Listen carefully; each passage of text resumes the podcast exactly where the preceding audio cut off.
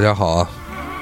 这个片头曲好像很久没有听过，今天难得有时间，嗯，有空闲了的话，继续要完成我自己的这个小计划，就是尽量多的为大家去讲述这个《聊斋》的小段故事。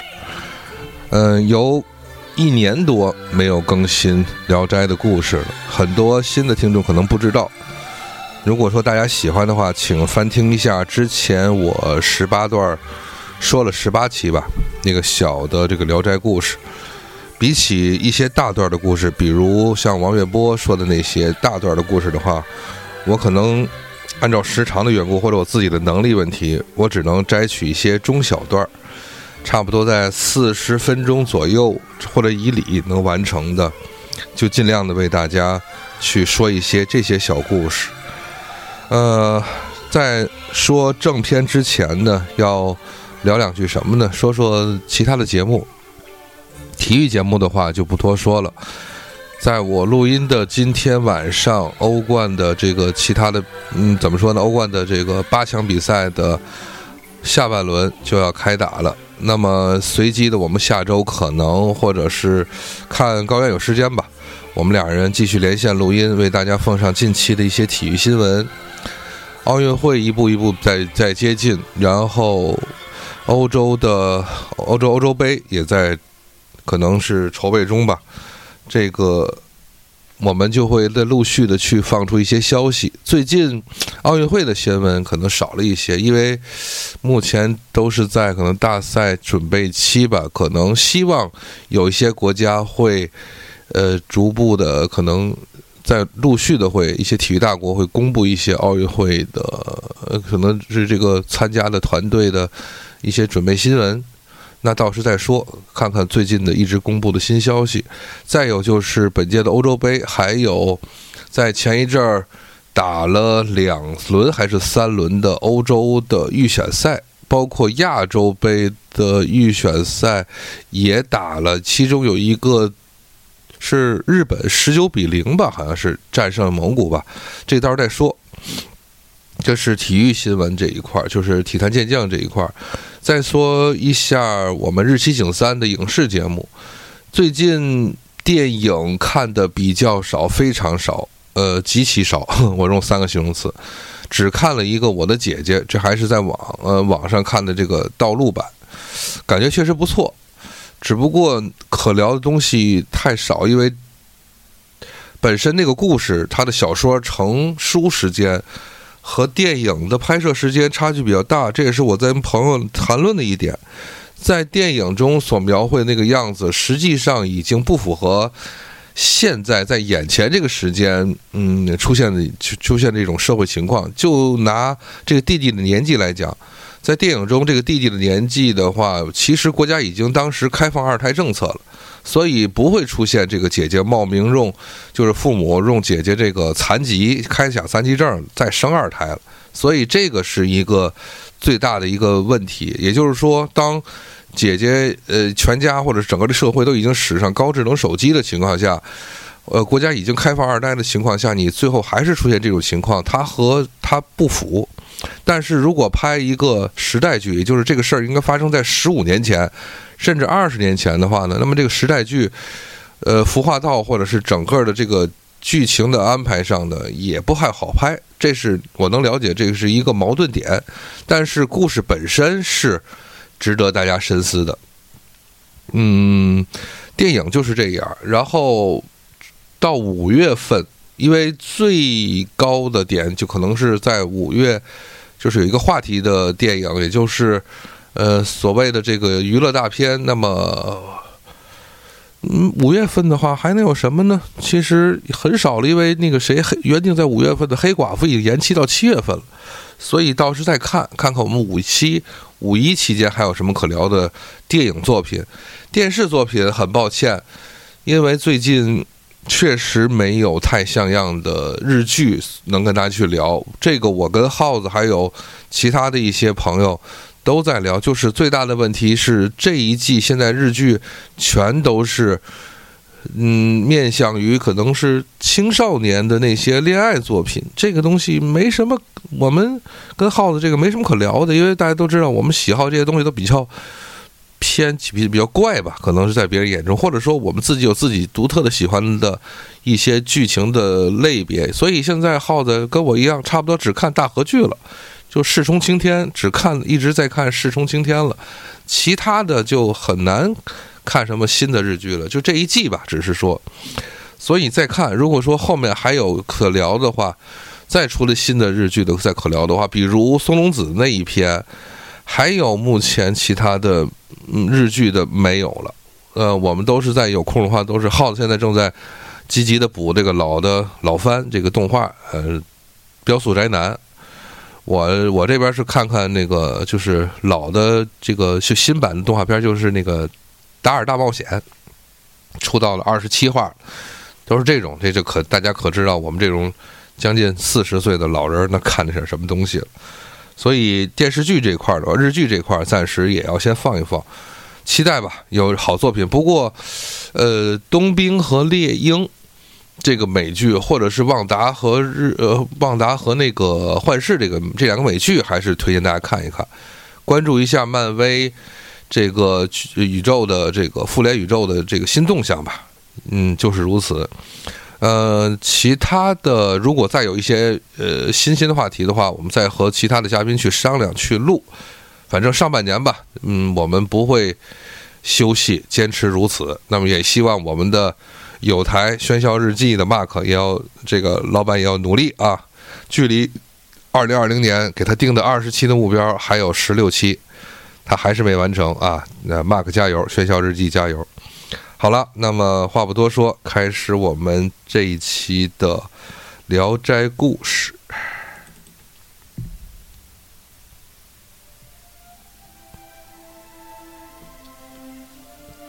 本期的《聊斋故事》呢，名字叫葛金，还是取自于一位女士的姓名。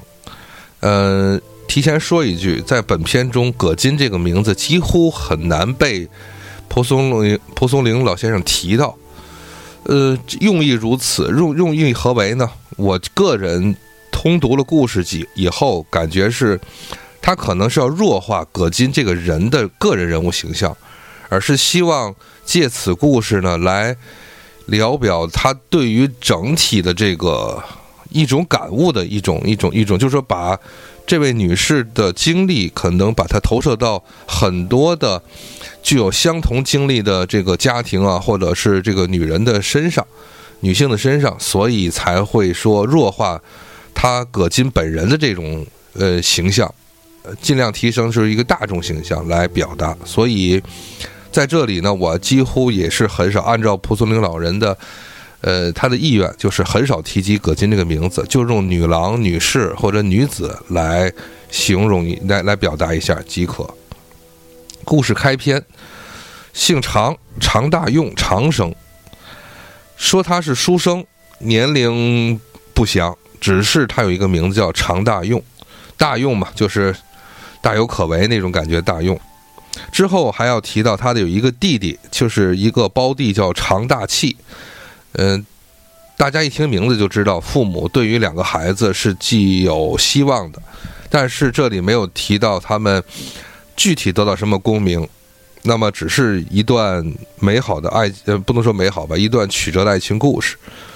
常大用，河南洛阳人，这里提到的这个洛阳这个点，知识点源于他特别喜欢牡丹花，就像很多。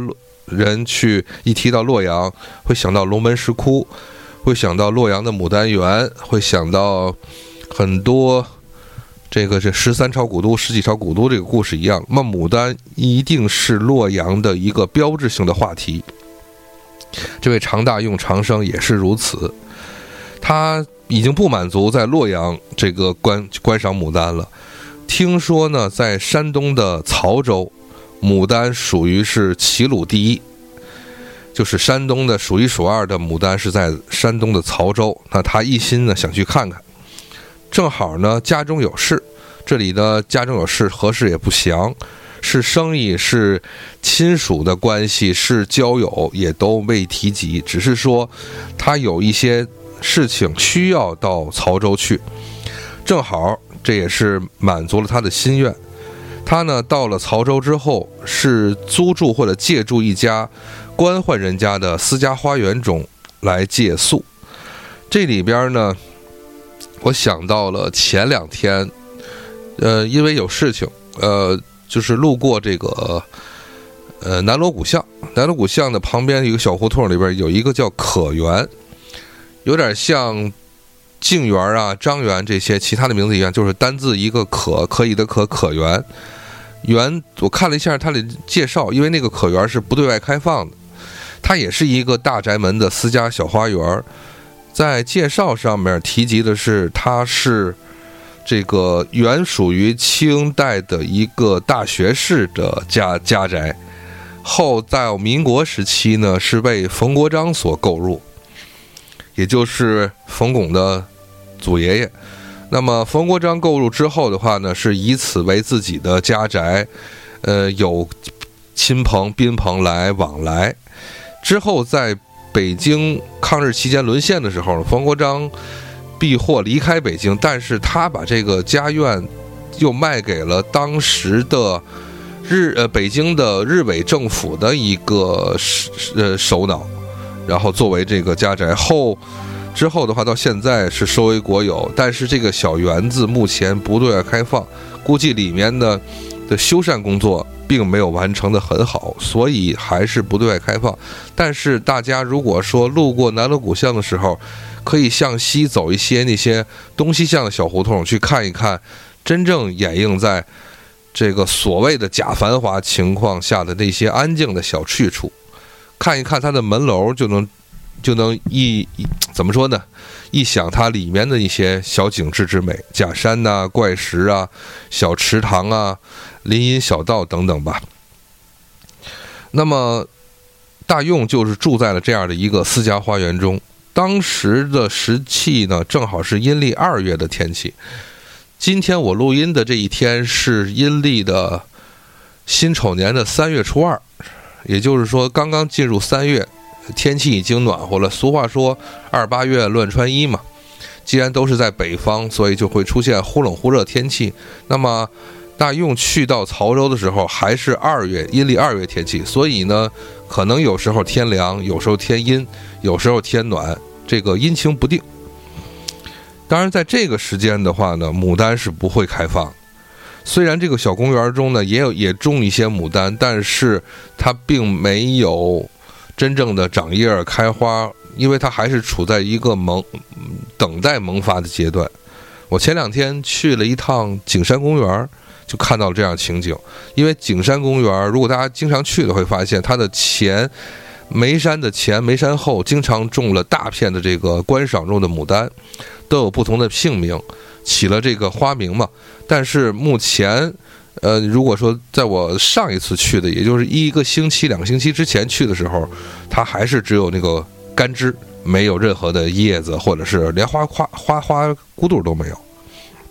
就在这个季节气。大用去的，那么既然看不到牡丹花的话呢，那大用就闲来无事吧，就在花园中徘徊，眼睛呢就去看看看哪个小那个枝叶或者茎的话会有这个萌芽的这个希望，那么他就盼着说，哎，我要是一直能待到五月，等到这个牡丹的花期开放的时候该多好呢？谁知道？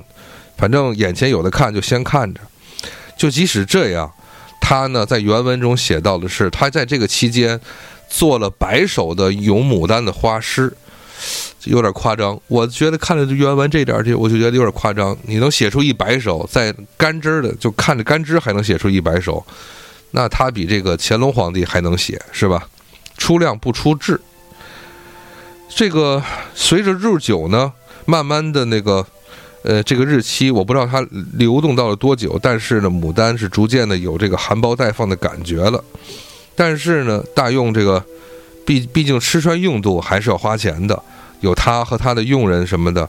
那么眼单眼看着这个盘费要花光了，怎么办呢？大用还是不想离去，流连忘返吧。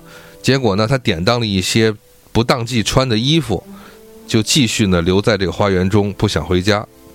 那么在这一天一大早呢，他就来到这花园中种花的地方。结果呢，突然远处的看到了有一位姑娘和一位老妇。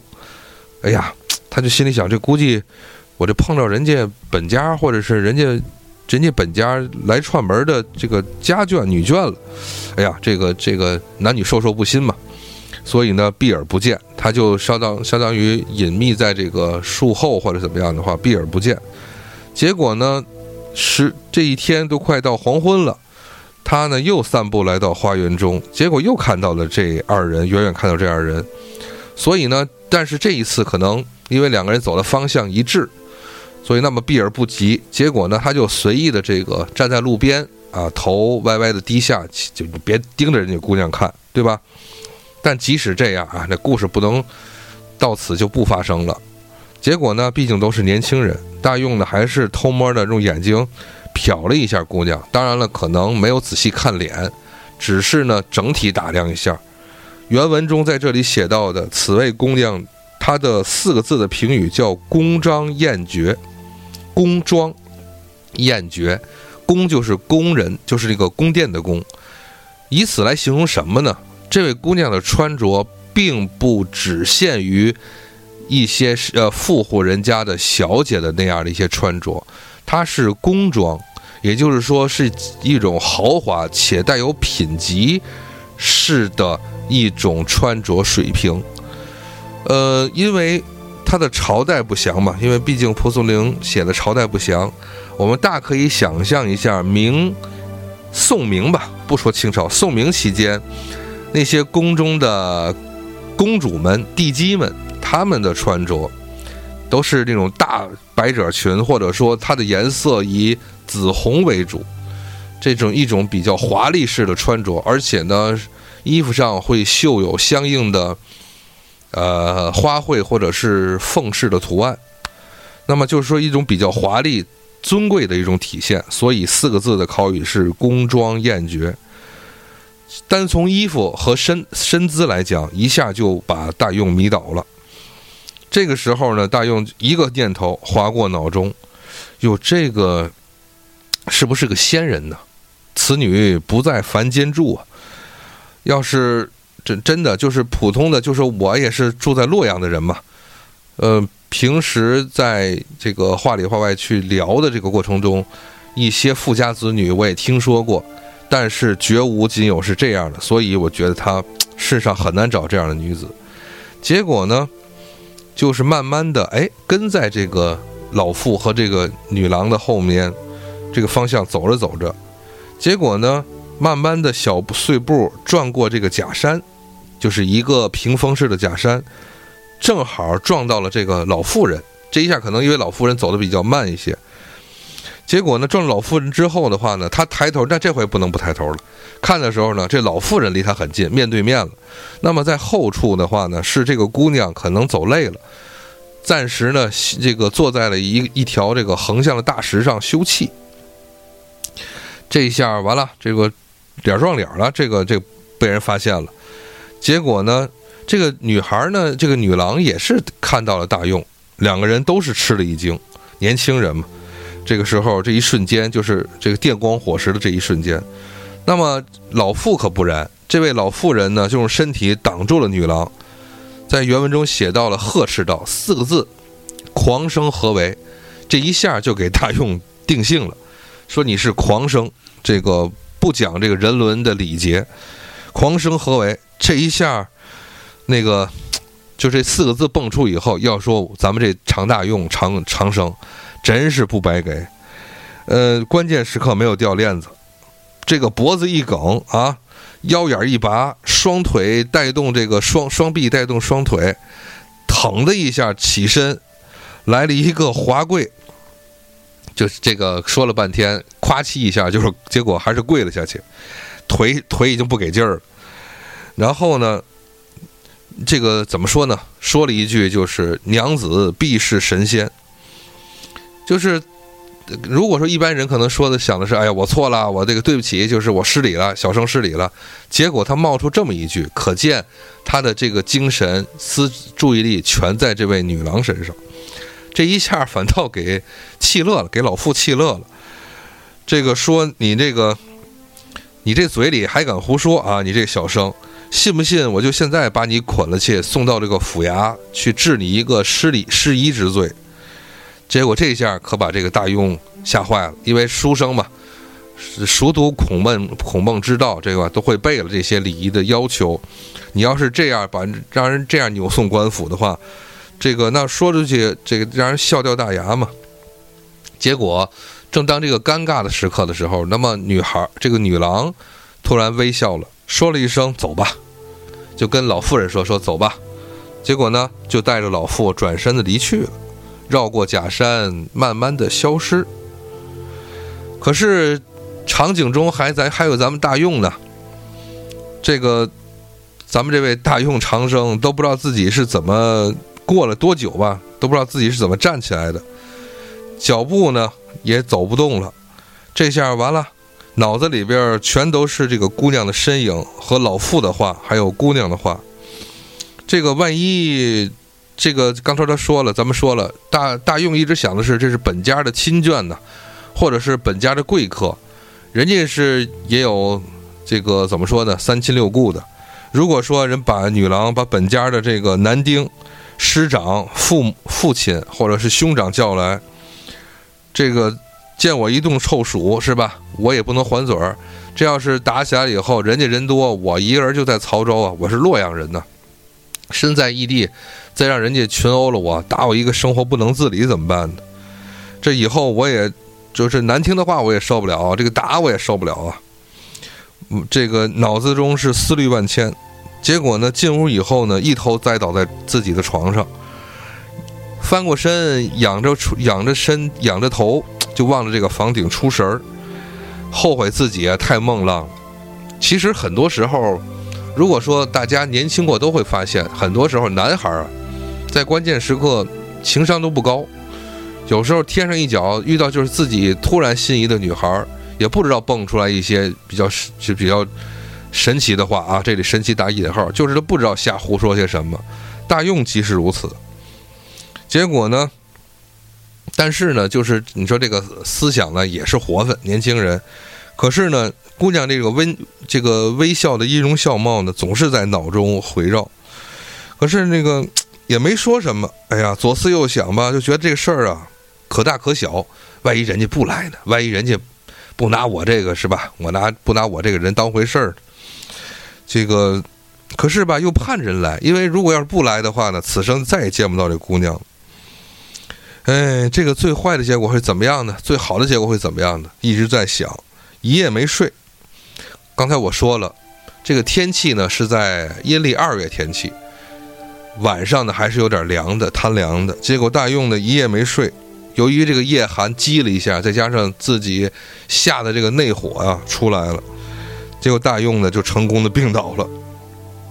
转天呢，这个时间都快到了辰时，这个辰时大家知道啊，这个子丑寅卯辰午呃辰未午，就是说快到上午十点多的时候，按照古人来讲，早晨六七点就会起床。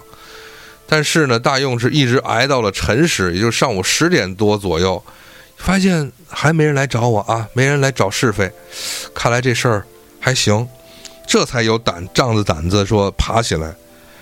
结果呢，没人来兴师问罪吧，这个心里边可是还是害怕呀。结果呢，但是这个灾星才退，色心又起，还是想着那位姑娘的容貌。不过呢，想起姑娘，就得想起那个老妇人的那个严厉的声色警告，是又害怕又妄想。结果呢，这玩意完了，吃还吃不下，喝还喝不下了，而且呢，晚上还睡不好。这是要 这这真是活不了了。再加上自己这个被激到的这个，可能是伤寒感冒也出来了。这不感觉这要死啊！我这我这这大用说，我这要完蛋了，憔悴的不行了。随行的这个小仆人呢？也很为难，你说邵主任这个这个怎么说呢？邵主任这是这是要玩完啊，离嗝屁不远了，这什这什么生活状态？不吃不喝不睡，唉声叹气，两眼发直。结果呢，把这个饭 怎么端过去，怎么端回来，心想，俺 也不敢问呢。回到自己屋，自己的下处先先睡了。结果到了晚上以后，突然这个老妇人来了，不请自来，推门就进了。以后呢，一看大用一看这老妇人呢，手里啊拿着端着举着一个这个陶杯。老妇人说啊，这是我家葛金娘子。注意啊。大家注意，这是难得的，在本片中唯一二的两次提到这个姑娘叫葛金。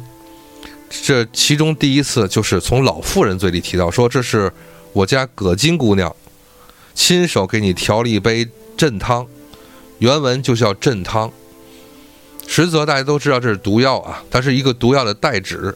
我这里提一句，大家都知道什么喝镇酒镇汤。其实这是一种对毒药的学名的一种称呼。镇呢是一种鸟，左边呢是那个姓沈的沈的右半边，右边是个鸟。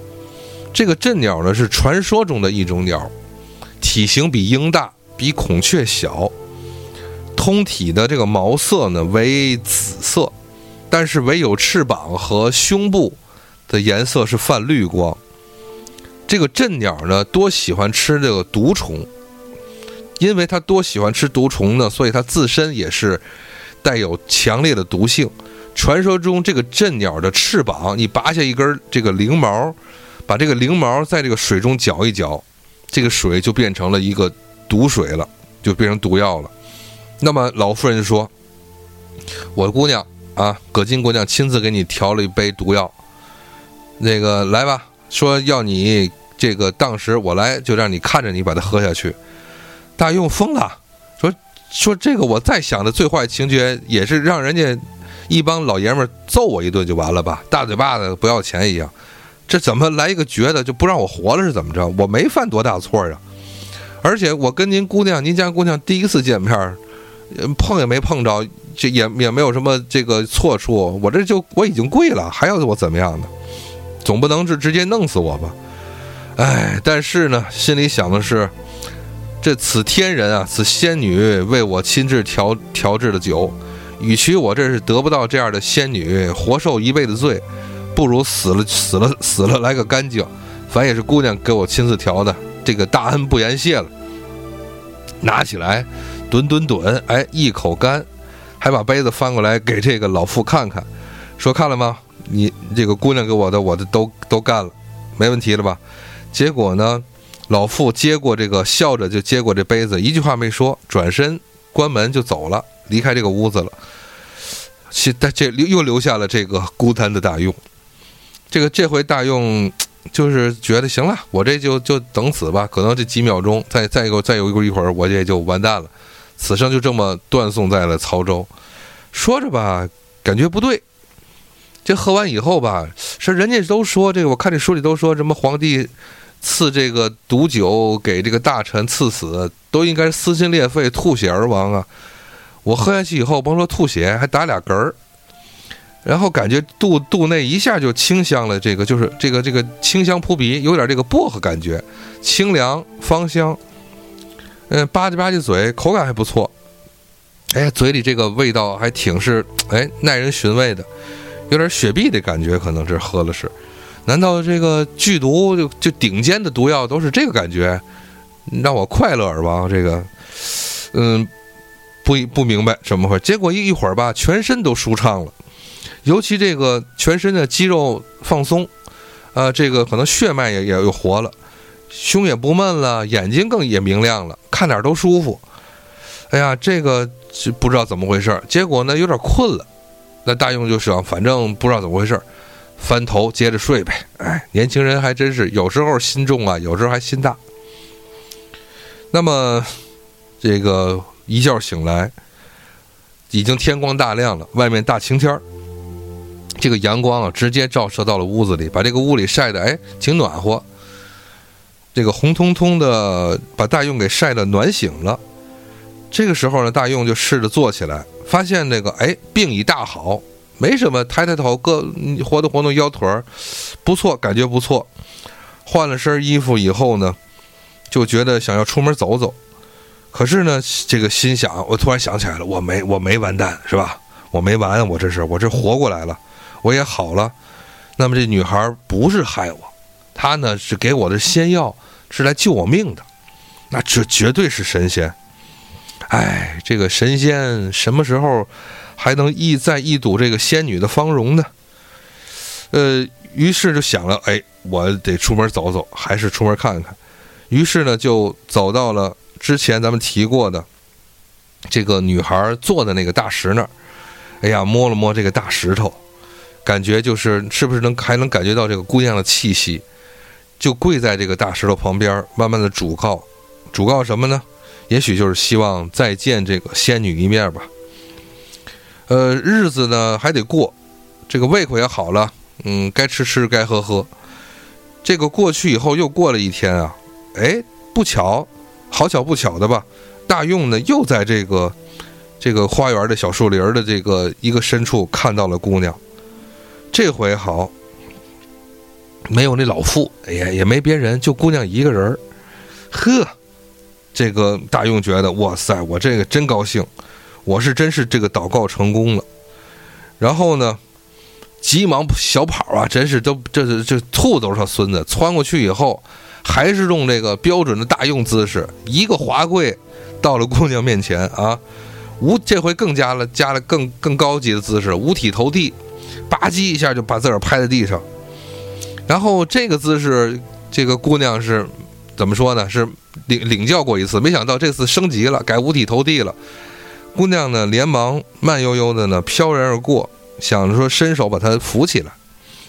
可见呢，姑娘本身并没有太大的这个封建礼教的束缚。按理说，男女授受不亲，应该远离这个这个这个狂生。结果呢，木匠没有，他呢反倒这个女郎呢走过来，慢慢的想拉起大用。这回两个人一抬头，哎，四目相对了。大用呢只觉啊，这个这里原文并没有提到葛金姑娘到底长得这位女郎长得什么样，不再提。只是一直呢，蒲松龄老先生来强调的是，当大用近身，这个怎么说呢？近身的接触到姑娘的这个氛围的时候，感觉到异香而来。尤其呢，这姑娘的手是慢慢的托起大用的胳膊，那么姑大用呢，也是顺势的可能触摸了一把姑娘这个手臂啊，或者是小腕呐，或者是手指，就感觉啊，四个字叫指肤。软腻，还是原文的写的这个精炼而让人浮想联翩，叫指肤软腻，仿佛啊摸到了一片彩云一样。这个大用呢，刚想张嘴说点什么，这个时候关键人关键人来了，老妇不知道从哪儿，那个老妇不知道从哪儿冒出来以后，就直这个估计啊，这个可能是又要来两句这个狂声何为了。但是姑娘没等老妇说话，让他呢就可能使个眼神或者一个手势，就让他退到这个假山之后，向这个向南，这个是突等老妇哎离开之后，慢慢的抬起手向南指了一下，说呀，这个晚上呢你呀就拿梯子，把这个就上这个南面这个方向那个墙，你翻过去，那边呢就是我住的地方。我住的地方，你找一个房子，这房子的四面是红红色的木窗的的房子，那就是我屋。然后呢，话就不用再多说了，点的够明白了，是吧？那大众再再想不透这事儿，那就别就别跟人姑娘在这耗着了。然后呢，话到如此，一笑转身而去，大还是留在了，还是留下了那么一个呆若木鸡的这个男孩啊。大用还是跪在那儿。这五体投地的姿势，可能还是觉得这个比较踏实，估计还是跪着比较舒服。呃，双眼目送姑娘而去，张着嘴走了魂儿。等这个半天回过神来以后呢，已经不知道姑娘何时离开，从哪个方向离开的。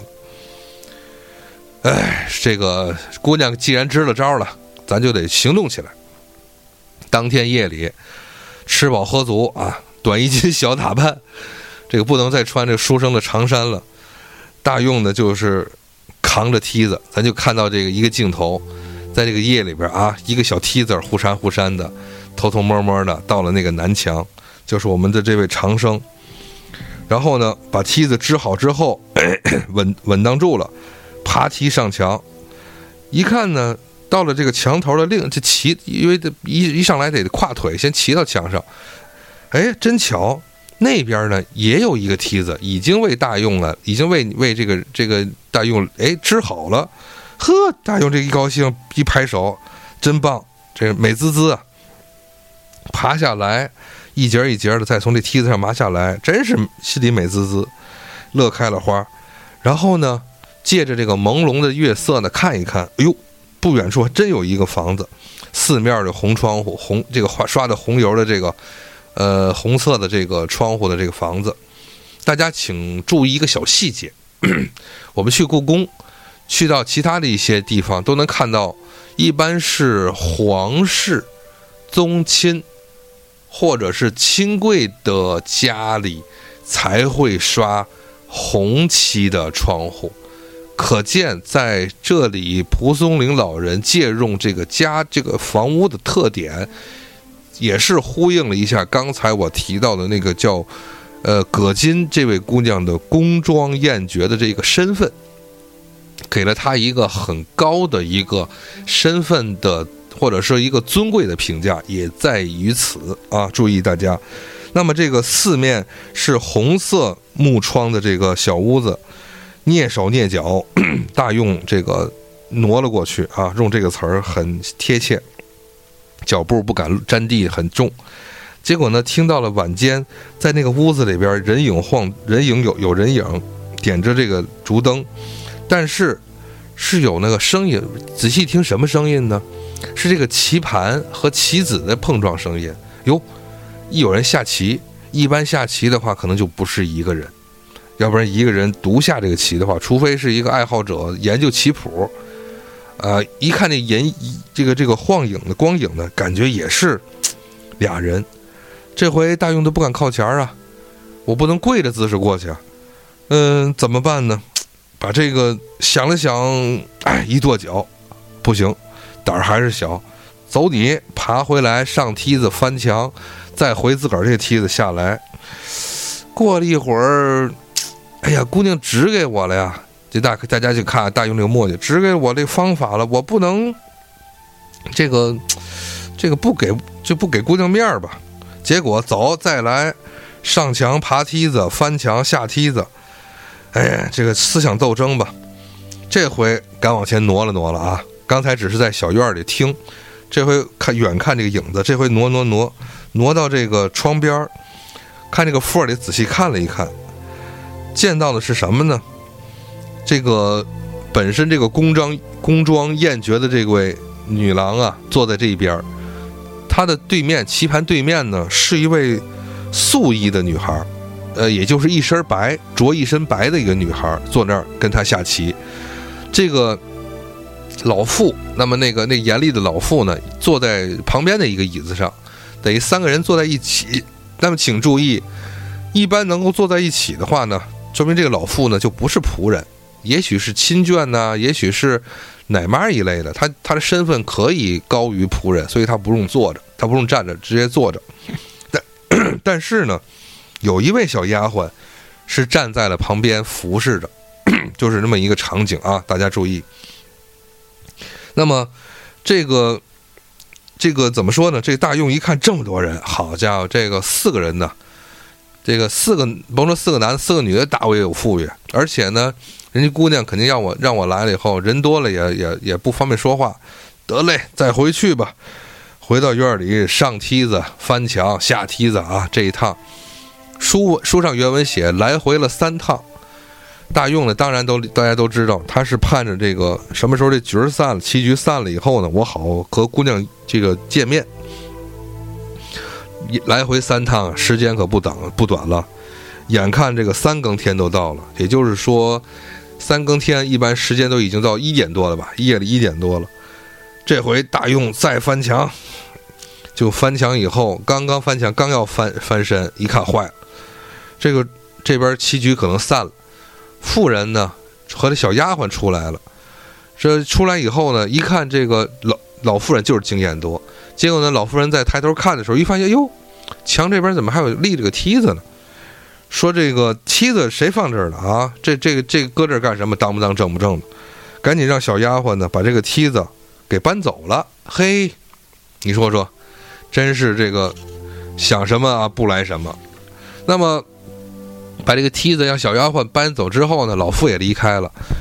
这下完了，这个这这这我我我就不能掉下去啊，一屁股坐坏了，再给我这摔着好点儿的，我下不去了。大用呢完了，只好恨恨而回了，下梯子。把自个儿梯子搬走，回来回家了。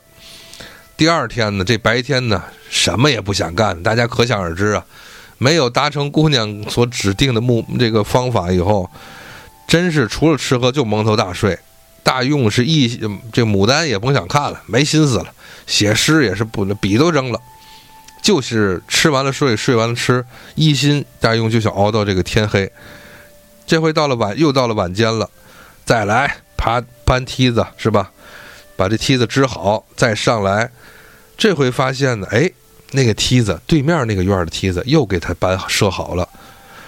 那个听了听，院里空无一人。好，现在下梯子来，慢慢的走到房间旁边小窗户边，先看一看。这回发现的是什么呢？没别人了，哎，就是女郎一个人坐在屋中。那么。这个女郎的表情呢，也是若有所思的出神。这回大用可可是怎么说呢？这回大用呢，可是不能够说再放弃自己的这个机会了。然后呢，发觉这发觉这个大，就是怎么说呢？这回大用嗯，慢慢的哎，把这个门门推开个缝儿，一点一点的挪开这个这个挪开这个门子一点点开大，慢慢的进屋。这个姑娘呢，突然转头一发现，哎，进来人了，惊奇，发现人家惊奇以后，随后呢，发现是大用，是那个那位那狂生，慢慢的站着呢，有点羞涩的把身体呢扭向了一边儿，你不能直视的是吧？这这这，你不是，这又不是什么轻浮女子，对不对？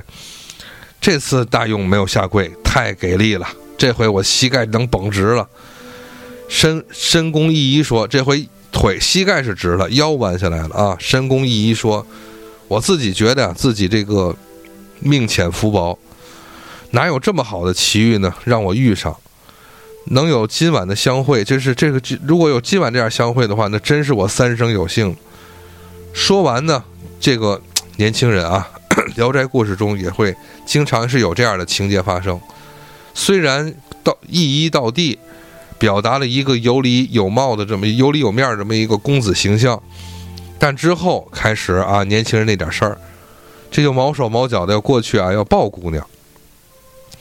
这个书中原文写到，当大用搂抱姑娘的时候，感觉这姑娘啊身姿纤细，而且通体是幽香的。这个女郎呢，这当然你不能说不反抗啊，慢慢的扭捏着也撑开大用的手臂。这个一边说什么呢？说你怎么那么心急呢？是吧？这个大大用的这个寒声寒气的说，说怕晚了呀，这连鬼都要笑话我这个不积极不主动，是吧？结果呢，话音未落，听到门外呢有脚步声，哟，这个女郎惊觉起来了，急忙说呢，是我妹玉板来了。这个玉板二字呢是怎么是哪个二字呢？就是白玉的玉，板呢就是出版物的那个板。说玉板来了，是我妹妹，你呢别让人看见，赶紧呢，我指给你招，你呀躲在这个趴伏在这个床底下躲起来。这个大用呢马上听从命令啊，这我一向是我这能听我听话是吧？这个跟黄鼠狼一样，滋溜一下就钻到床底下了。话那个随着这个大用的这个动作，哎，外边这个人就进来了，听到一个女孩一边笑着一边进门了。原文讲这个说的是败军之将尚可复战否？看来啊是跟昨天这个棋局有关，但是今天不一样了啊！这个妹妹说：“我呀今儿晚上咱不下棋了，我呢煮了一壶上好的这个这个茶，你呀把你那个手机充好电了吧，姐，充好电，咱俩今儿晚上来一宿啊！我你那个你那个手啊太臭，操作根本不行。今儿晚上我带你，咱咱今儿俩我带你咱一宿王者啊，我带你上分。这个咱今天不下围棋了，我呀还买了俩新皮肤，最近可能有打折的，你看看我这个新造型怎么样？快跟我走！哎呀，这个女郎这姐姐就说：“哎呀，我有点困了，要不然不去了，明天再说吧。”不行，这个玉板呢，妹妹死拉活拽，就是说，咱今儿你今儿必须给我通宵啊！我就我这有个瘾头，我上来了，我这儿等不了，我等不了。可是呢，这个女孩呢，就是女郎呢，本身就不想站起来，还是有点扭捏。这回啊，这个一看这姑娘的性格，就妹妹的性格就比姐姐可能更活泼一些。这个时候呢，就出言呢讥笑道：“说你这么不姐，你这么不全不情愿，是不是屋里藏了别人了？准备今天跟那个藏着的人大战一宿吧？”这回一下就把这个姐姐给说脸红了。这回要再托辞的话，就让人点破了呀。没办法。心里不能让人显出有鬼来呀，只好站起身来呢，跟这个玉板走出走出这个房门了。总是这一篇里，我觉得挺挺有意思。总是最后就剩下我们这位长生一个人，尴尬的在一个小空间中。此时又是啊，大勇说：“行了，这回屋里又我一个人了，我我别在屋里，别在床底下这个出待着了，我这一身透透汗都出了，吓得我。”然后从床底下爬出来，感觉我又要完啊！我这我这又要病，我跟上次的感觉挺像的。我可我这姑娘又没相遇到，又没待多长时间，我又要来劲啊！这真是脑子里想着谁？这是就这个这个妹妹，我真是的，我气死了！要是没她过来搅局啊，我这好事就成了。真想抽那个玉板一个嘴巴子，但是这个动君子动口不动手，暗暗的咬牙切齿。可是这姑娘走了，我这闺房里边怎么办呢？这里边这不这里边描写是大用啊想了一个事儿，我要不摸索着看看屋里有啥姑娘的手边的东西，我留个纪念什么的相思物嘛。嗯，一般女孩不都是在古代都是腰间系有这个香囊啊、手帕什么的，或者一些小的呃饰品什么的吧？我来找一找啊，我来找一找，摸盒找一找。嗯，结果什么都没发现，这屋里还够干净的啊！姑娘挺会断舍离，只在这个床头啊，发现了一个水晶如意，一个小小把件儿，哎，不错，这个觉得就是难得发现这么一个，上面呢还系有一根紫色的方巾，丝带也好，小方巾也好，是紫色的，这小把件儿精巧可爱，闻了闻吧，还有也有芳香，哎，真是到处都有香。这回大用这个说时迟那时快，迅速的就把这小如意揣入怀中，闪电一样的速度啊！这这这翻墙这个东西，这这几天我光翻墙了，这个这个采货贼都不是都都都是我徒弟，上梯子啊，翻墙下梯子，回到自个儿的院中，这几天我光翻墙了啊！我这个飞檐走壁的能力我都快练成了，回到屋中发现呢。换衣服的时候，这个得脱下自己的这个 这个短衣襟小打扮的衣服，觉得啊，就想起来和当时啊和姑娘，哎搂搂抱抱的时候啊，沾了上面香味儿，真是浓郁芬芳啊！整个这个这个衣服上都沁香的，这个弄得我这全身都是，哎呦，说的自己都热情似火了，不行了，越越越想这个自己越受不了了。这个时候啊，他脑子中又冷静一下，果然还是理智站到了制高点。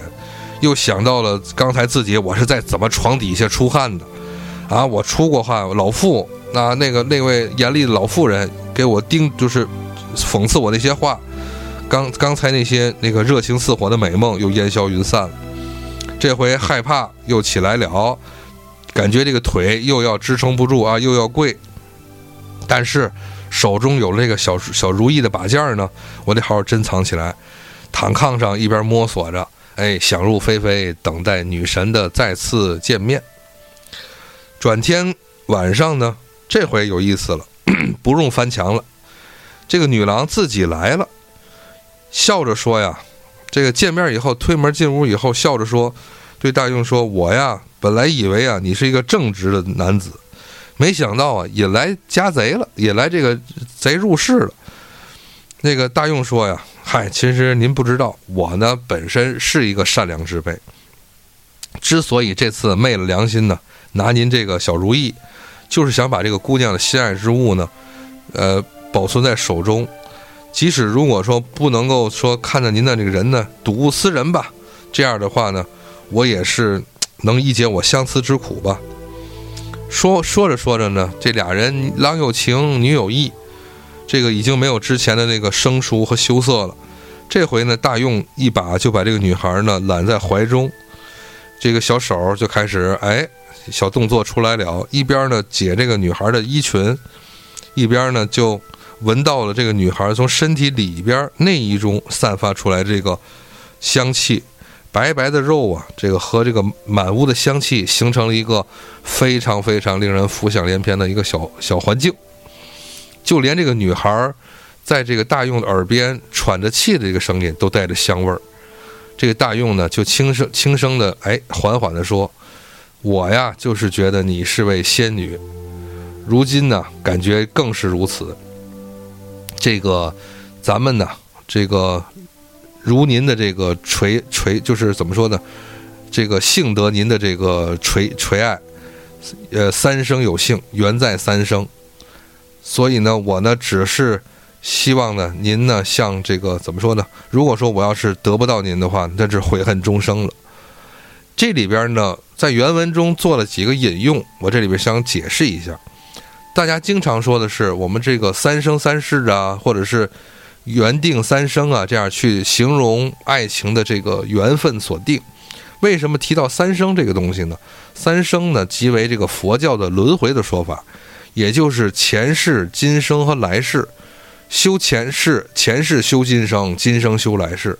在《西厢记》里啊，《红楼梦》里边都曾提到这样的一个形容词，也就是说。咱们的缘分注定是几辈子你和我修来的这个缘分，这就像这个《白蛇传》中说的这个“百年修得同船渡，千年修得共枕眠”是一个道理。那么这个呢？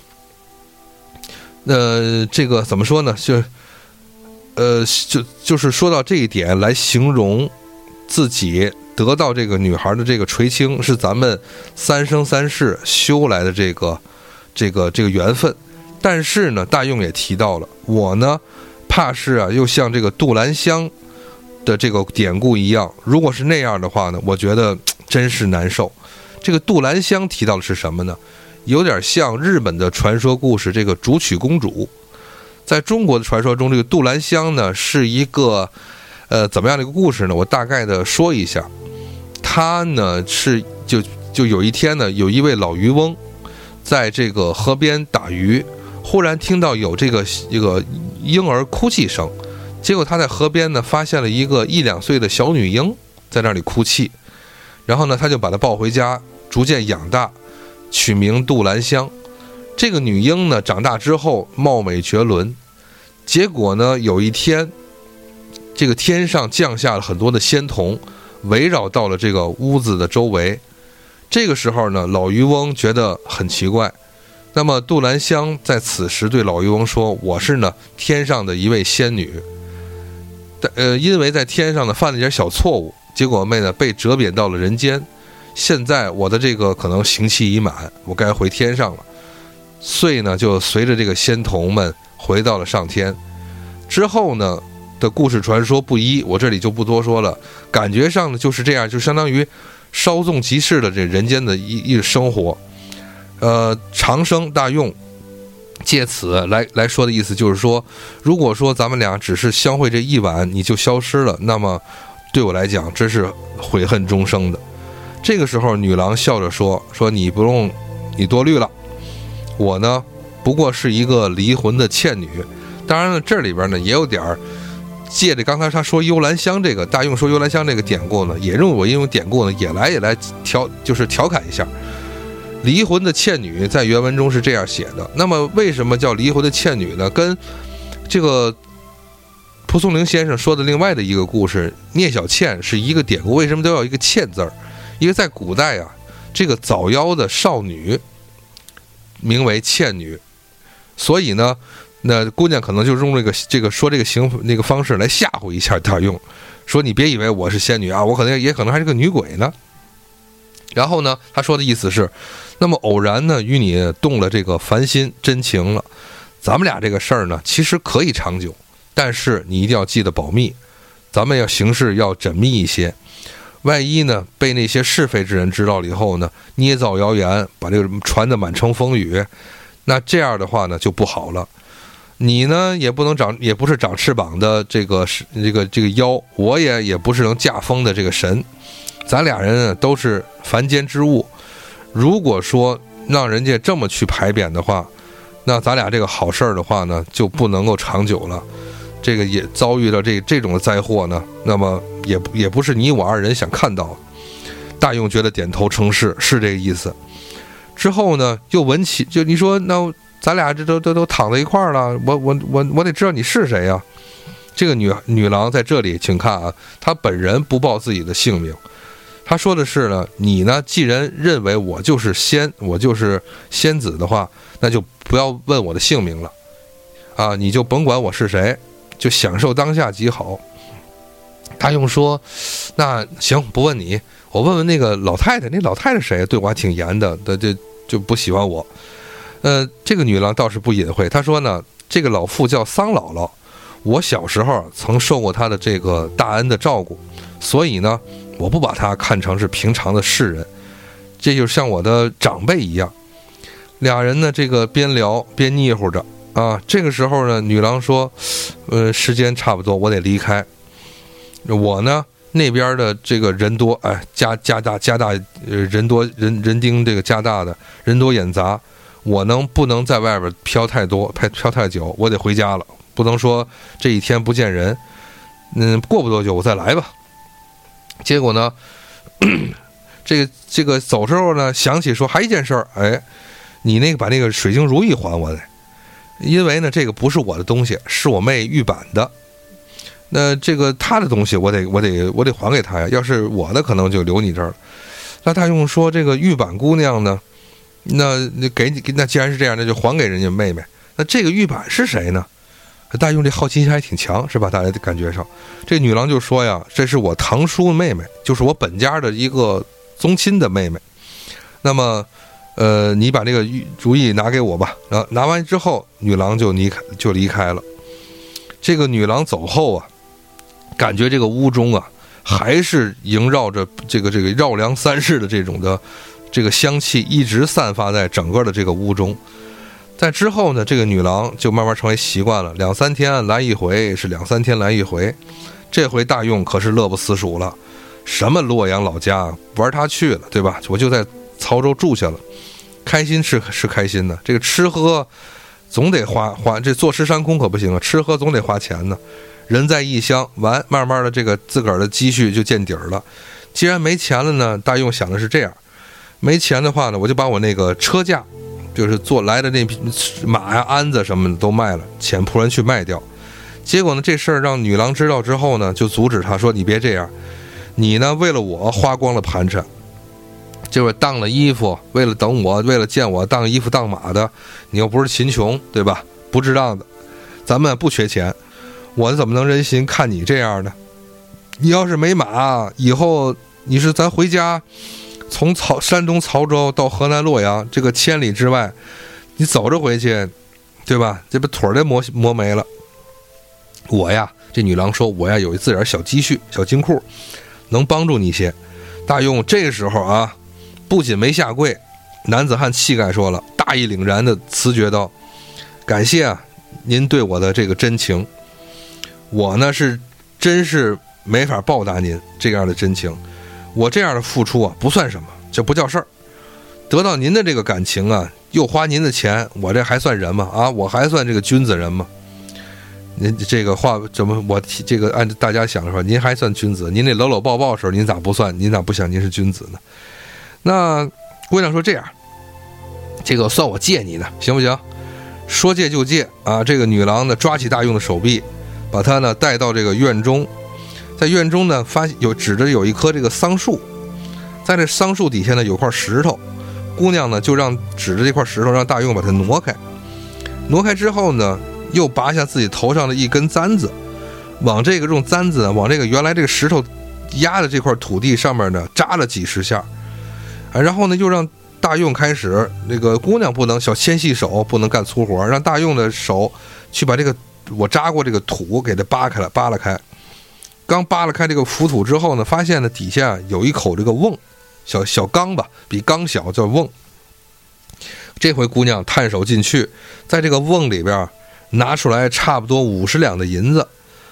哟，大众觉得这不行不行，这这这五十两不少了。请大家知道啊，这个五十两在普通人家，呃，如果是农户人家的话，十两就够一年的生活挑费了。那么五十两已经不少了。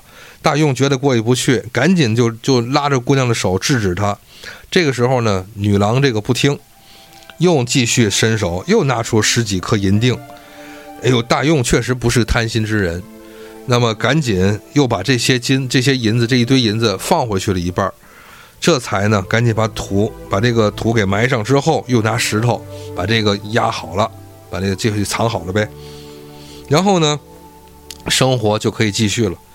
有一天晚上啊，这个两个人哎云雨之后的话呢，那个女郎就靠着大用说啊，这个时间咱俩时间不短了，我最近听到左右已经有些流言了。看样子咱俩这个事儿啊，已经捂不住了，纸里包不住火。这个相守的日子如果不多的话，这这事儿要这样的话，那就完蛋了。呃，咱们得这个得得得不得不不提前得得早图一下。大用一下坐起来了，那怎么办呢？这个我听你的，我这辈子一向这个谨慎小心。你看我这个啊，是吧？这个墙来回都翻了这么多遍了，这我胆子啊，其实可以。可是啊，这不都是为了您吗？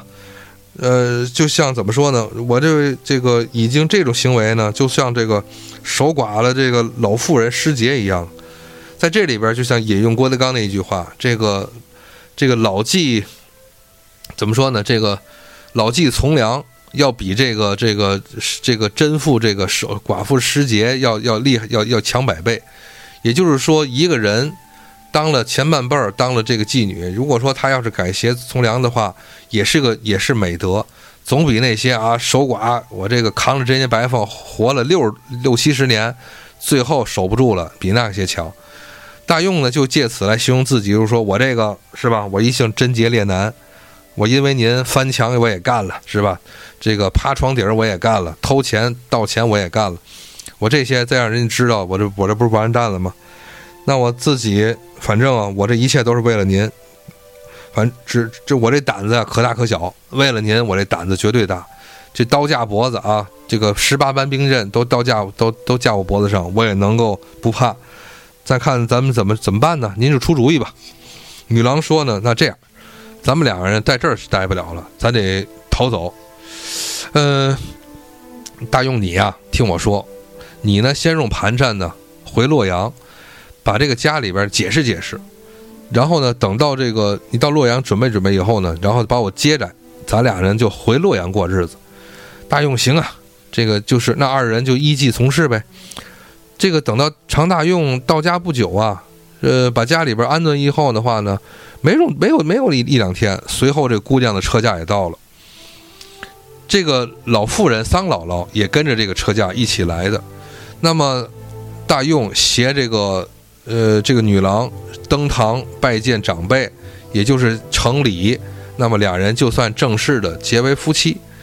这个周围的邻居一说，哎，我们这儿的大用啊，这不这个这个贞洁烈男的这个大用结婚了，好家伙，这不这么久不回来，回来以后带了一个神仙一样的姐姐姐，这个可得不一样，咱得都得祝贺祝贺。实则说是祝贺，其实就是看热闹嘛，我们得看看神仙一样的姐姐。并不知道呢，实际上这俩人是前因的一个事儿，是是让人家相当于俩人是跑回来私奔出来的，结果呢，这个大用自己他是心知肚明啊，还是心有余悸。那意思就是说，呃，我这个听着还是有点害怕。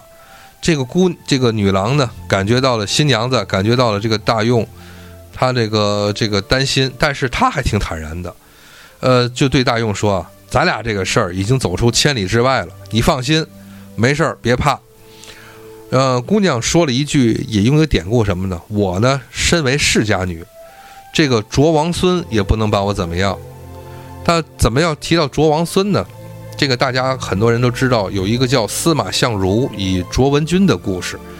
故事呢是发生在汉西汉的文景之治的时间，在文景之治的时间呢，西汉已经初定，呃，是整个的朝这个国家已经这个朝朝就是这个朝代已经发展的比较稳固了，士农工商都有发展起来的。他们这个卓文君家卓家呢，就是卓王孙这家呢，是在西川一个著名的这个应该说工业大户。这个书里边写到的是说，他们卓王孙家呢是靠什么呢？靠冶铁业，成为了这个富甲一方的这个大户，家里真的是这个趁趁的这个钱已经无数的这种。那么家里这么大的家业的话呢，卓王孙是有一个儿子，两个女儿。呃，有一次这个，然后呢，这个但是在故事中写到的这个卓文君呢，是之前有一任丈夫，但是丈夫去世，成为了一个这个卓卓文君成为小寡妇了。但是呢，那个那个时候的人呢，那个对于这个守贞节并不是很看重，这个也是要再嫁的。但是呢，就遇到了这个两个人，就是他和司马相如是一位这个怎么说有才气的这个年轻公子，两个人。因为一些机缘，啊，郎有情，女有意，比如说呢，卓文君会弹琴，呃，来吸引这个司马相如。反正两个人就是这因此而这个这怎么说呢？应该是私定终身吧。但是呢，还是因为家里的反对，两个人就私奔。这个时候呢，周围的人就有亲眷来劝这个卓王孙，就气疯了这卓王孙。卓王孙说：“我不管这姑娘，你死外边，我也我也不管。但是亲戚来劝，就是说，他说，你呀，家里趁那么多钱，你富甲一方，你什么都不缺。其实缺的就是什么呀？是一个和睦家庭。如果说姑娘真心喜欢的话，那么你你这个所谓的女婿又真心对你姑娘好，何乐而不为呢？你应该做顺水人情。哎呀，卓王孙想想，反正也拦不住了，也管不了了，女大不由爹吧。”怎么办呢？结果呢，就送给了卓文君一百个仆人，钱是无数，让他们自己这个过日子。后来到文景之治之后，也就是汉武帝登基，呃，司马相如凭借的文章得到了汉武帝的重用与赏识，把他封为郎这个郎官。郎官是什么意思呢？在过去的古古称里边啊，这个卿大夫呢都是分封制。那么他不是皇帝，就不是和天子或者是和大王每天朝夕相处。除了重大的商业事情的话呢，那么卿大夫都是不是侍奉在这个天子或者是大呃大王左右的。那么诸王左右的话，应该有什么人呢？就郎官。这个郎呢，就是走廊那个廊，也就是侍奉在宫殿的旁边的这么一个形容的人。所以作为郎官来讲，都是。这个诸王和天子的近臣，那么这样一下，啊，司马相如就抖起来了，那已经身份不一样了。呃，这个时候卓王孙才知道，哦，原来当时成就这个我女儿的一段好事呢，也是有了好报。这就是司马相如与卓文君的故事。在这里，女郎借此就来形容什么呢？就告诉大用，你别担心，谁也拦不了我。哎，就是咱俩就可以踏实过日子。这之后呢，生活如常。大用呢，就就是就是怎么就说这日子该过过吧。这个时候提到了，就是刚才我在开篇时提到了，他们常家呢还有一个弟弟胞弟叫常大器，时年十七岁。这个女郎，这个看着常大器就觉得，呃，就觉得这个孩子弟弟弟不错。然后呢，这个大器呢本来啊有婚约，因为这个过去古人定婚姻定的早。按照常理来讲，十三四岁就要男男女方十三四岁就要说媒说人家了，先定婚期。大器呢也是有婚期的，但是这个女孩还没过门，未婚妻就先去世了，等于相当于大器也是一个单身青年。呃，女这个这个怎么说呢？新婚的姐姐吧，这嫂子呢就觉得大气不呃大气不错，说呢，我个人看来啊，这个男孩智商很高。前程似锦，比大用你呀可强强不少。那么听完这个话之后呢，就是这个大当然了，大用很高兴啊。然后呢，这个嫂子又说说呀，我呢有一个事儿，大用咱再商量商量。我妹妹不是玉板，你之前看见过吧？对吧？那个你也见过，觉得她样子也不差。我觉得我妹够意思，可以。那么年貌呢和大气啊相当。如果说嫁给大气的话，会是一个不错的选择。这个大用听完了非常高兴，那那我这何乐不为呢？那就请娘子决断吧。娘子为媒。这女郎说：“那如果说咱们这个事儿要促成这个事儿呢，不是难事儿。”那大用说：“那怎么办？怎么操作这事儿呢？”女郎说：“呀，我呢妹妹呀，从小跟我最相好，这是我最亲的亲人。你也不用兴师动众，只要呢请那个咱们那个桑婆婆，用一辆普通的马车，就可以把这个我妹妹玉板接来。”大用说。这么明着去接你妹妹，咱们就是暴露了，不不得把咱的事儿暴露了吗？回来住在洛阳哪哪哪，让人你家都知道了，那么这怎么办呢？女郎说没事儿，不怕，就让这个怎么说呢？让桑姥姥去，这个她行事缜密，没问题。几天后呢，这个桑姥姥所坐的这个车就到了，这个马车就到了曹州城。快到这个他们家这个院落的这个路边的时候呢，桑姥姥就先就让这马夫停下来，咱先把这个车马车停到路边即可。此时呢，太阳已落山，桑姥姥呢就走进，她徒步是走进这个院落。过了一顿饭的时间呢，这个桑姥姥就带着一位少女走出来，就那位素身的少女，连夜登车返程。在太阳升起来之前呢。两个两位女眷呢就睡在车里，车呢就停就停下来睡在车里，天蒙蒙亮再出发。这时候呢，在洛阳这个家中，这个嫂子呢就让大气换上这个这个盛装礼服，准备迎接新人，带着这个迎迎亲的这个队伍呢出城五十里，然后来迎接这个马车。等到看到马车来了以后，哎，鼓乐这个这两两厢这个鼓乐吹奏，大婚礼成。吹吹打打呢，就把亲人这个一拜天地，二拜高堂吧，这个互相对拜，夫妻对拜入入洞房，这样呢，兄弟二人就同时娶了姐妹二人，哎呀，这个家和万事兴，日子一天一天的就富裕起来了。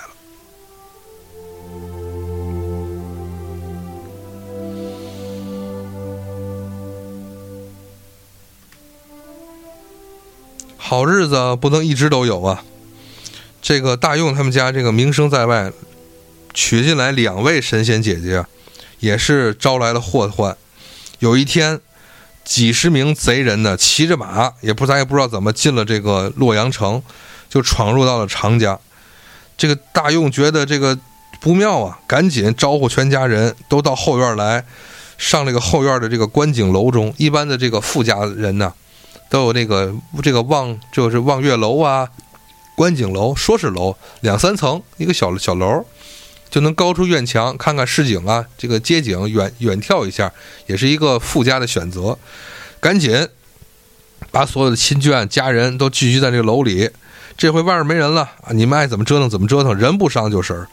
结果那个贼人呢，团团包围了这座楼，大用就仗着胆子，这回没跪着啊。站着，仗着胆子站到这个栏杆边俯身向下问道：“说这个各位义士啊，这个造访寒舍呢，是不是我们有什么得罪各位的地方了？”楼下大声回答道：“并无恩仇，并无冤仇啊，这个只是有两件事儿，相与大官人呢这个商议。第一是洛阳城，谁不知道您大官人家有两位世所少有的这个。”美美貌的这个神仙姐姐，我们这些哥这些这些哥们儿们呢，也都是图个新鲜好儿，这个想看一看就行。另外呢，这一我们此行呢，一共带来了五十八个人，向大官人呢借点零花钱，嗯，不多，一个人呢平均我们要五百钱吧。这个钱不多，对吧？边说着呢，其他的这些贼人呢就纷纷的抱来这个柴火堆。把这个柴火呢就堆在这个楼底下，你这个贼人嘛是吧？这个这个想马哪有好人去？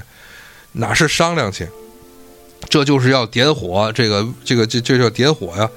用此呢来威胁大用，这个大用只好答应这这个贼楼下的贼人要钱的这个要求，说只要您能够拿钱就走，我们这个就就行。贼人呢，这个这帮贼啊可不是那么好糊弄的。一言不合这就要放火，这一下全家都慌成了一团了，这个哭喊不停。这个时候，长家这个嫂子啊，这个这个这个大奶奶，这位女郎就说：“我呢，要和妹妹这个下楼去满足他们这个要求。”这大勇啊，急忙拦住，说：“这这这这这帮吃人都不吐骨头的这这帮贼人，还提还还能还能说只看看吗？你们下去还有个好。”但是怎么说呢？这位这个没有听，就是怎么说呢？这位女郎没有听大勇的话，执意下楼。在这个下楼的途中，二人呢可能是从这个这个衣服也能自然变装，因为是神仙嘛。仙子也是二人自这个变装成这个华丽华美的造型，走到离这个一楼啊三还有三节台阶的这个这个这个楼梯，还在楼梯上站着，对这个众众贼人说：“我们姐妹都是仙女，只是呢暂时易染凡尘，也就是说我们是随便下来看看玩玩。我们这个身份还能怕你们这些毛贼草寇吗？就算给你们拿出万金，你们敢要吗？对不对？”你们敢收吗？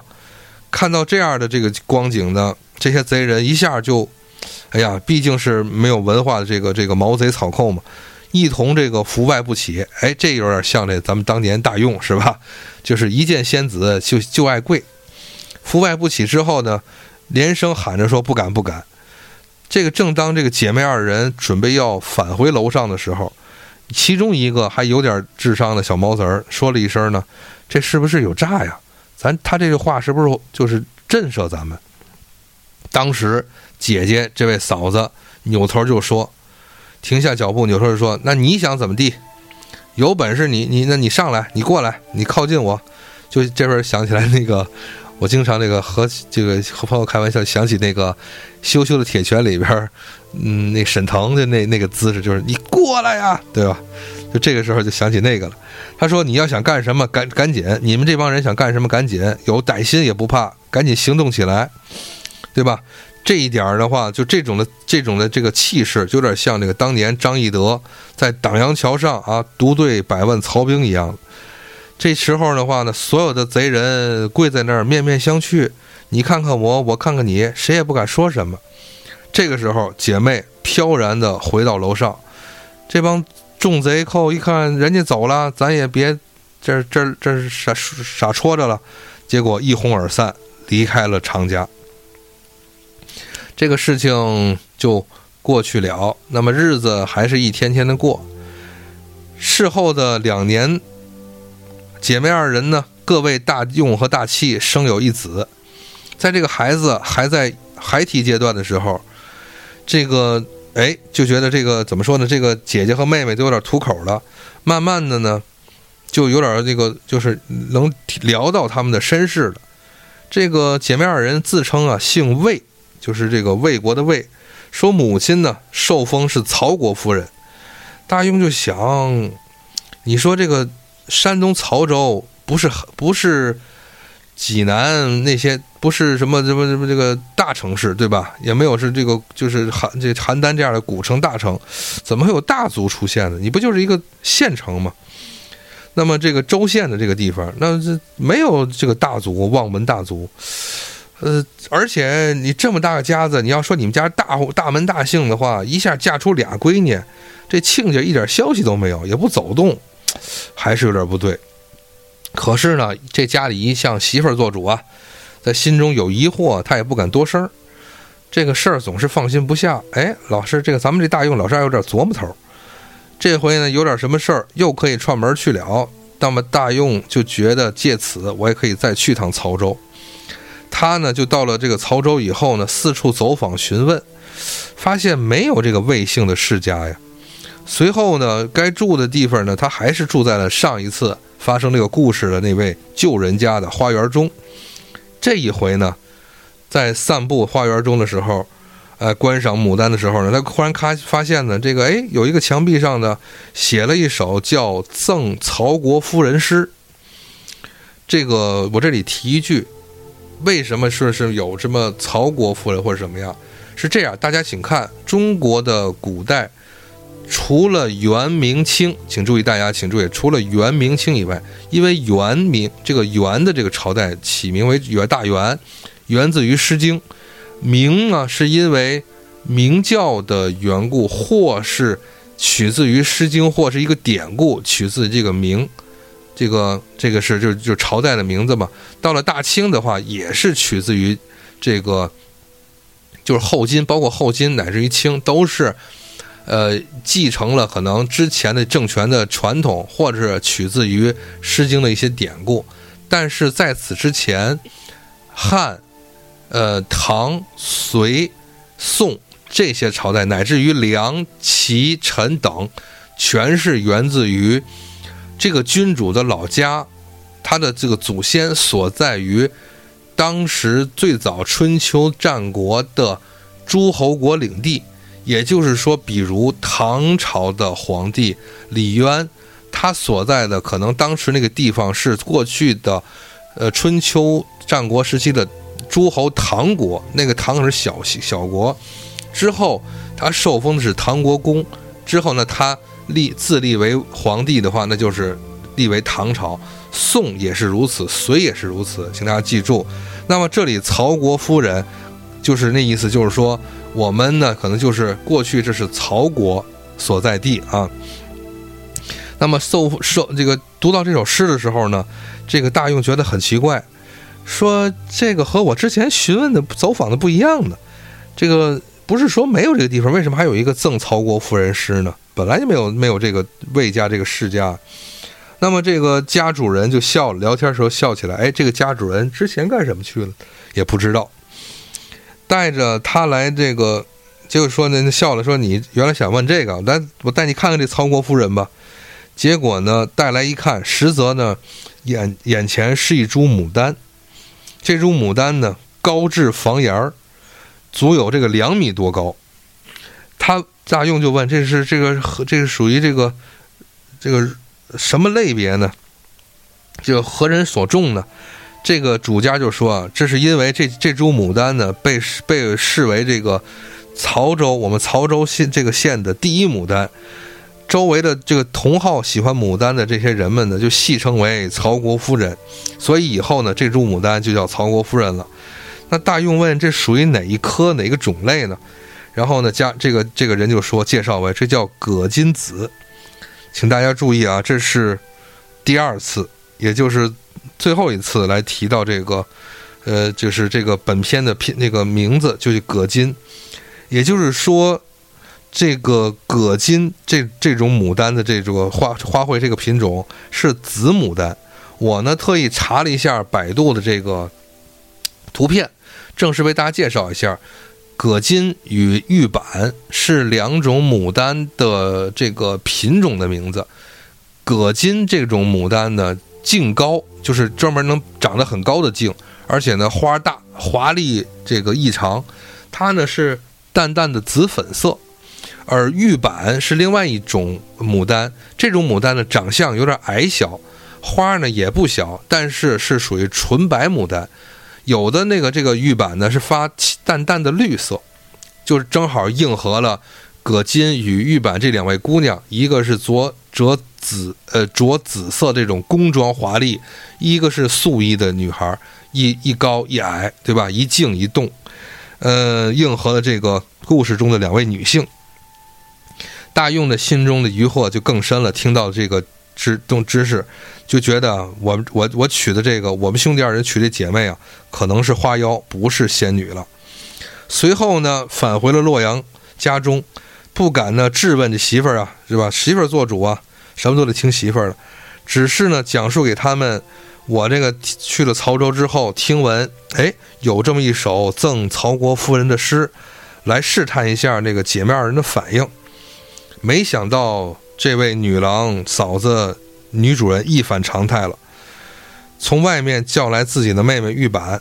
这个时候呢，他们都抱着这自己怀抱婴儿呢，这个孩子还在怀抱中呢。这个时候呢，就这个女郎大声的就正声对大用说：“说三年前我们感于你的真情，于是呢以身相报你的这个热诚。现在看你猜测我们二人，怎么还能够咱们这个日子怎么还能在一起过呢？”随后，他们做了一个非常绝的事儿，这个在书中原文就是这样。那个这个姐妹二人呢，举起他们自己的孩子，远远地抛向了院中。这两个小婴儿落地之后呢，一下消失了。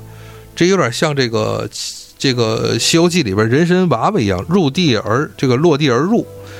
这正当大大用急忙跑到院子里找孩子的时候呢，这个姐妹二女呢已经消失不见。哎呀，这个大用真是后悔不已呀！孩子也没了，媳妇儿也没了。几天以后呢，这个孩子落地的地方生长出两株牡丹来，这个长得飞快，几天就长得老高的茎，当一年花就开了。呃，一株是白色，一株是紫色。这个花朵呀，有如果盘大小啊，非常的这个饱满漂亮，比平常的这个，但是呢，比平常一般的嗯普通版的葛金和玉玉版这两个品种的花瓣呢要多而碎。这是怎么说？这是一个蒲松龄先生单对于这个。特殊版的葛金和玉版这两种花的一个形容，也就是说，这两株它的花不仅大，而且花瓣花瓣多而碎，可能更华美吧。几年以后呢，这个生长的这这只是两株的牡丹，已经生长出了枝繁叶茂的这个花丛了，开枝散叶嘛。这个大用呢，兄弟二人就把它们移种到了更宽、更开阔的地方，可能阳光啊、光照什么更好的地方。这个花丛呢。又生长出了陌生的新品种，谁也叫不出来这个新品种是什么了。从此啊，这个这两这一大丛牡丹在洛阳城不胫这个名声不胫而走，这个应该说天下无双了。故事到此就结束了。最后呢，还是我提一句，这个惯按照惯例，在片在故事的结束之后呢，呃，蒲松龄先生就说到了是什么呢？说这个睹物思人。真情呢是人间有的，但是他相信真情不只是人类独有的。他说鲜花亦如此。呃，打了个比方，蒲松龄先生打了个比方，他说说在唐朝的白居易也曾经写过诗句来赞美过花朵，意思就是说他愿与这个花，就是以花为伴，就是就是就相当于将花比作美人，呃，以花为伴也是一种真情的流露，但是。他蒲松龄老先生又又反过来说，他说这样的这种的真情吧，呃，应该是建立在相互信任和这个互相的这个应该是至诚的基础上。呃，如果是这样的话呢，就不要再去猜测或担心一些其他有的没的东西。只是呢，我们这位本片中的这个长生常大用没有修炼到家。达不到这样的一个真，就是真正的是用情专一的，或者是感情很深的那么一个人吧，感叹的只此而已。那么本片葛金就到这里为大家这个怎么说呢？讲述完毕，谢谢大家收听，拜拜。